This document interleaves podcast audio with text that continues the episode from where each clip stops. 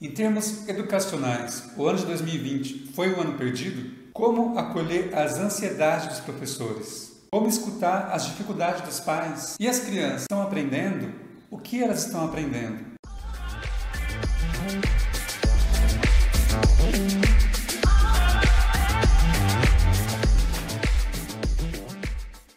Nessa semana, ao conversar com uma conhecida sobre o processo de escolarização do filho, ela tem um filho em idade escolar, ela sente que está perdendo tempo em pagar tão caro a mensalidade da escola dele. Ela disse que a escola tem sugerido que os pais acompanhem os filhos em relação às atividades escolares. Ao que ela respondeu não ser formada para tal. Ela disse que muitas vezes o filho desliga a câmera e faz qualquer outra coisa que não as tarefas.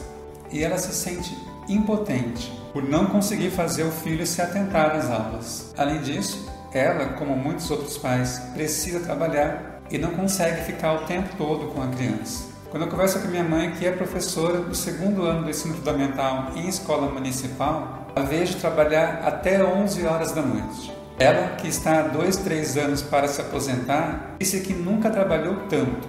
É um trabalho full time. São vídeos, animações, reuniões online, live com os alunos, conversa com os pais em diferentes horários, uma sensação também de impotência por não conseguir atender a todos os alunos. Alguns alunos por dificuldade de acesso e outro por não acompanhamento familiar.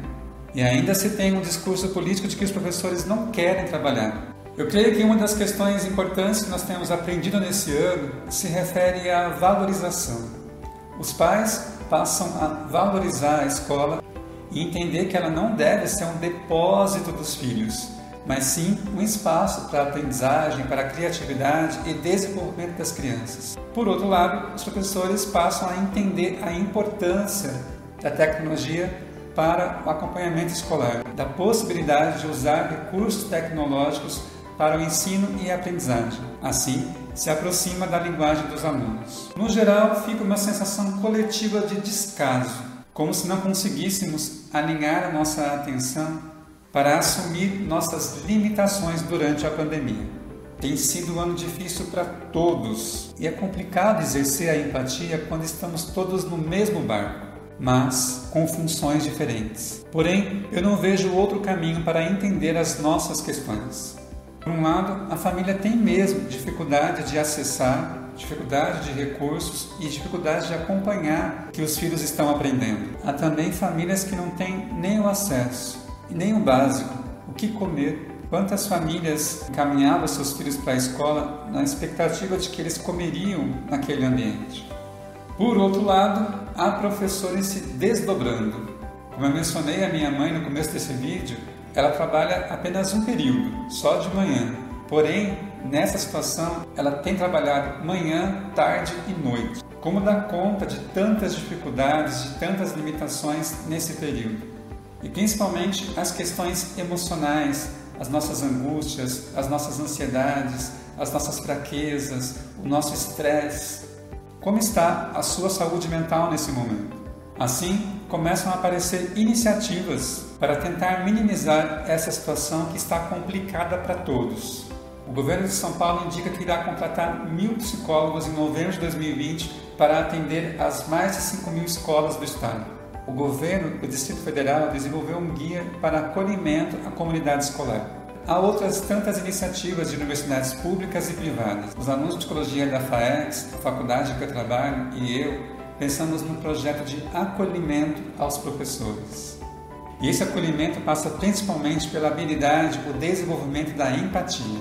O poder da empatia tem relação com estratégias para atender mais necessidades por meio da inclusão de todas as vozes. É necessário ouvir a todos. No âmbito escolar, o acolhimento é uma ação de integração de toda a comunidade escolar, buscando fortalecer o sentimento de pertencimento. Assim, o acolhimento ajuda, a partir do engajamento de todos, o processo de escolarização para promover estratégias de aprendizagem e de desenvolvimento. Importante aproveitar esse tempo de colaboração para aprender e ensinar com o coletivo. Inspirar-se nas competências de cada um, convidando a todos a compartilharem seus conhecimentos e habilidades. Nesse contexto de acolhimento à comunidade escolar, deve-se destacar a função social da escola, na ampliação de possibilidades de conhecimento e desenvolvimento humano. A escola é um local privilegiado de socialização da cultura e da produção do saber.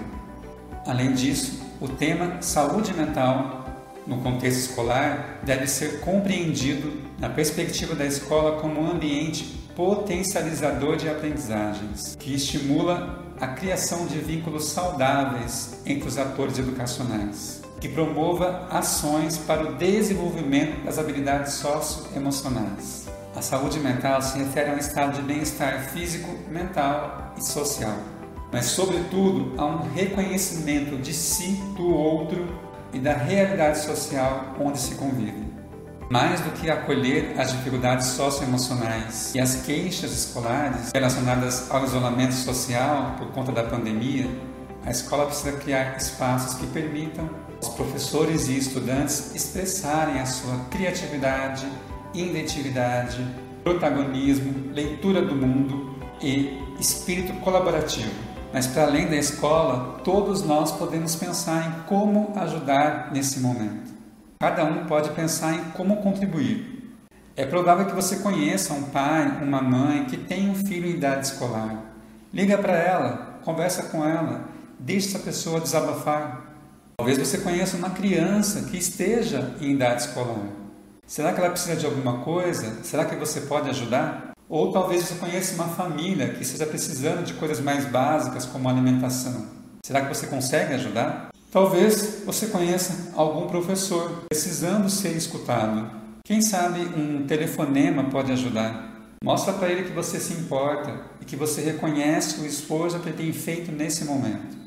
Quando estamos em momentos de crise, as nossas emoções ficam confusas, os nossos pensamentos ficam difusos e disfuncionais. Assim, precisamos de espaço para nos acolher, para reconhecer as nossas limitações, os nossos potenciais, os nossos desafios e a nossa força para seguirmos adiante. E como eu disse anteriormente, estamos todos no mesmo barco.